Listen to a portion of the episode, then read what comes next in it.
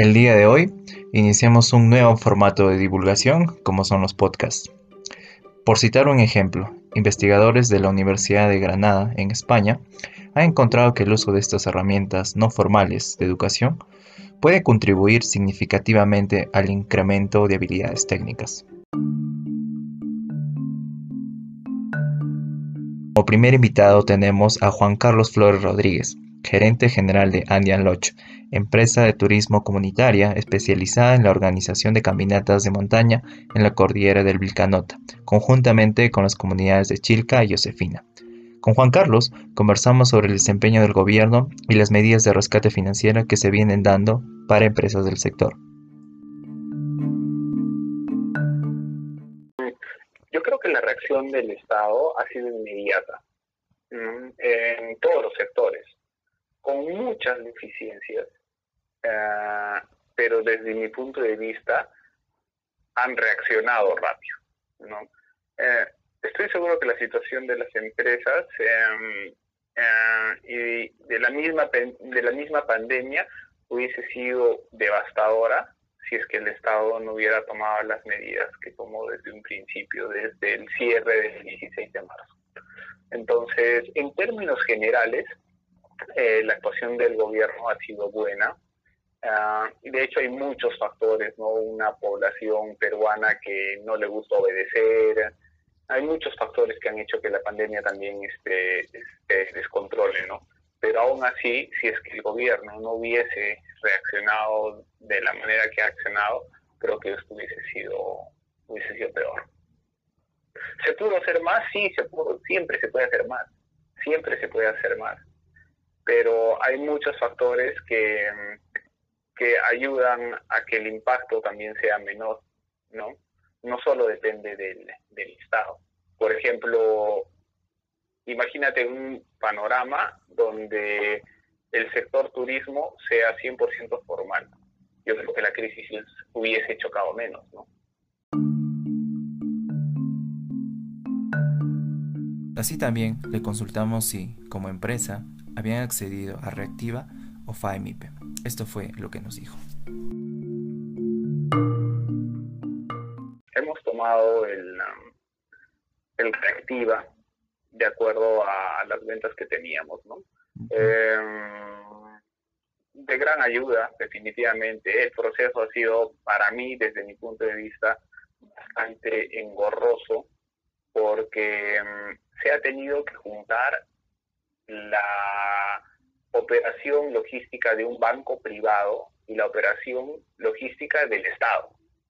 Entonces, en muchos de los casos, el, el sector, los bancos, las entidades financieras, ya tenían sus procesos, ya tenían este, todo casi eh, ordenado, ¿no?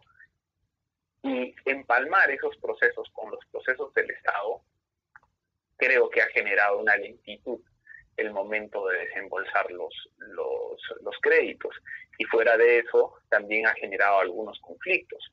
¿no? Sé de muchas empresas que han presentado, se han presentado al crédito, a Reactiva o a FAEMIPE, eh, desde dos o tres entidades, porque como no había respuesta en una, mm. fueron a otra para ver si es que se podía agilizar, ¿no? Y y al final el resultado ha sido que no han podido sacar el préstamo, porque en, para COFIDE han aparecido que estaban pidiendo préstamo en dos entidades, ¿no? Entonces, yo creo que han habido algunos errores ahí en, en cuestión de coordinación entre COFIDE y las entidades financieras. Por otro lado, en esta semana fue emitido el decreto de urgencia 076-2020, financiamiento de la micro y pequeña empresa del sector turismo para la reducción del impacto del COVID-19 y otras medidas. En el decreto se plantean dos medidas fundamentales. La primera, la creación del FAE Turismo por un valor de 500 millones de soles y la segunda, la inyección de capital a Turismo Emprende por un valor de 50 millones de soles. Le consultamos a Juan Carlos sus impresiones, cómo toma esa decisión, ¿ha sido a tiempo o ya muchas empresas quebraron?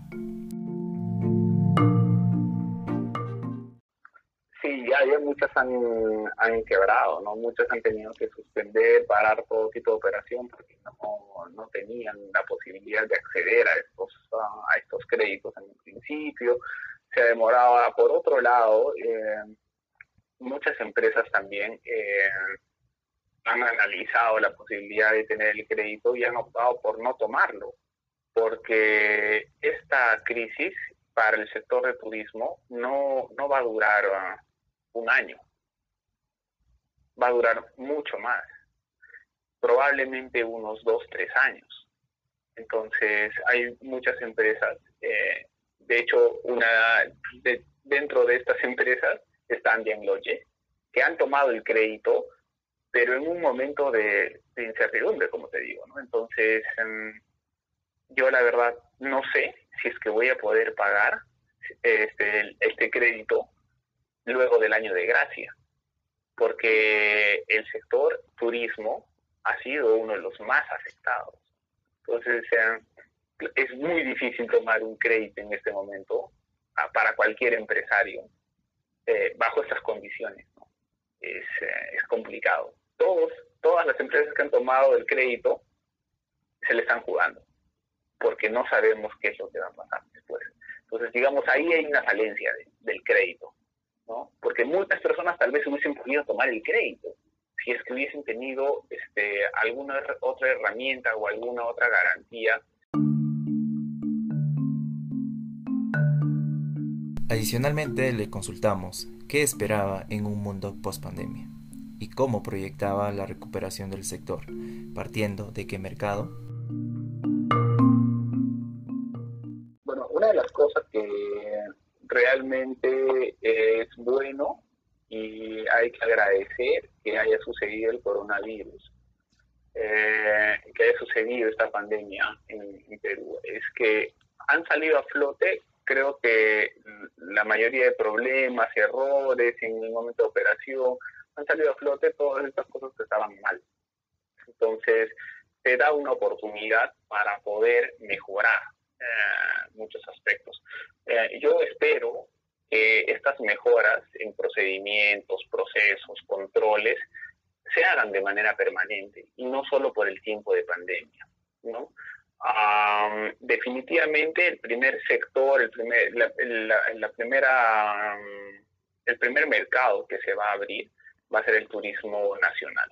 ¿no? Ya, se ya se ha dicho, se está trabajando en en un, en un plan de seguridad de burbuja social, que significa que si es que tú vives, no sé, pues en Lima y tienes este, a tu grupo de amigos que sabes que no tienen coronavirus, que sabes que se han estado cuidando, eh, bueno, ese grupo, esa burbuja social podría viajar a, por ejemplo, a Cusco, ¿no?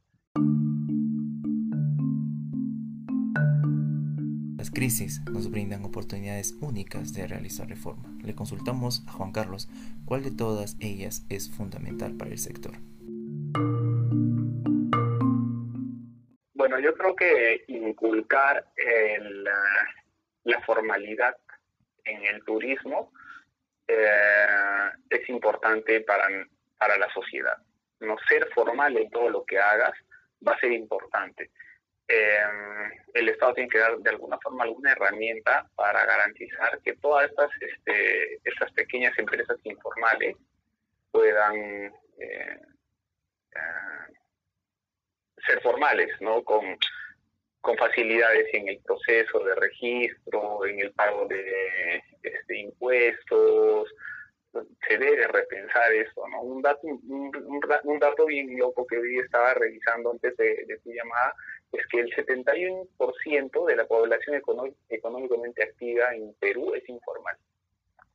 ¿no? En Mincetur, a finales del 2019, se hicieron unos, ah, unas estadísticas y el 70% de agencias que opera en, en Cusco no tiene RUC activo. ¿no? de este, de este, de este porcentaje, 50% no cuenta con una licencia de funcionamiento, o sea, son informales, son informales. Entonces yo creo que em, por parte de la sociedad entender que la formalidad eh, es una alternativa, ¿no? Desde el sector apoyar a estos, a estos espacios informales, ¿no? Ahora, hace una semana, ha salido el nuevo reglamento de agencias de viaje. Y hay muchos, um, no hay muchos cambios, pero sí están promoviendo eh, que las agencias sean formales, ¿no? Si estas agencias no tenían licencia de funcionamiento, perfecto, están dando una alternativa de agencia virtual, que es una buena, es una buena alternativa, ¿no? Te da este, las facilidades de que puedas existir sin la necesidad de estar en, de tener un local, ¿no? Porque las ventas, la mayoría de las ventas son, son online.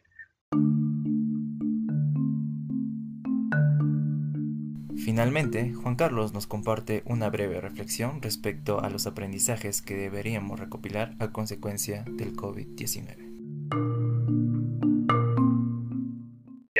Un tiempo tenemos que ser mejores. No podemos regresar a lo que estábamos. Estábamos en un espacio donde Vinicunca era un caos, donde eh, Machu Picchu era un caos, donde la misma ciudad de Cusco, a mí no me gusta ir a la Plaza de Armas, porque hay tantos ambulantes que te ofrecen tours de caballos, tours de, la montaña de colores, tours de Machu Picchu, que realmente es este asfixiante. ¿No? Entonces, definitivamente esperemos no regresar a lo que a lo que estábamos, ¿no? Que esto sirva de lección. Tenemos que manejar el turismo de, de mejor manera. Y bien, esto ha sido todo por hoy. Mi nombre es Albert Ponce, curador de contenido del podcast. Hasta la próxima. No sin antes dar las gracias por el apoyo recibido a Aime Fernández, Luis Carrasco y Lucero Córdoba. Hasta la próxima.